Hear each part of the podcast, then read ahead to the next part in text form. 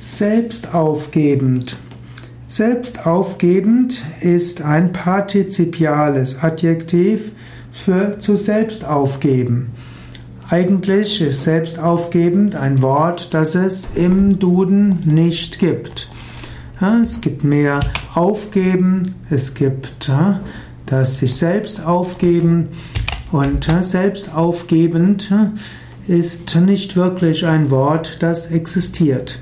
Aber äh, selbstaufgebend wird manchmal in der Umgangssprache verwendet.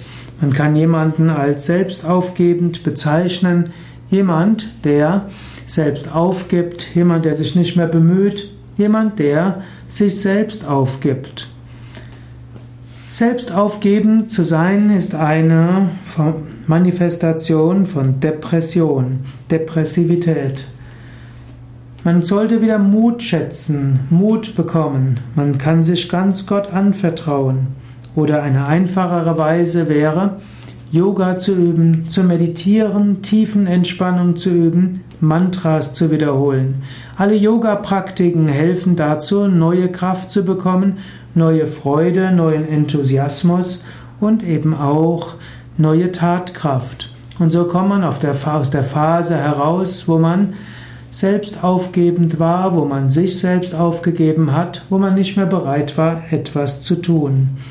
Niederlagen, schwierige Erfahrungen, traumatische Erlebnisse, große Verluste, all das kann Menschen in die Selbstaufgabe führen oder auch ein Gefühl der Sinnlosigkeit.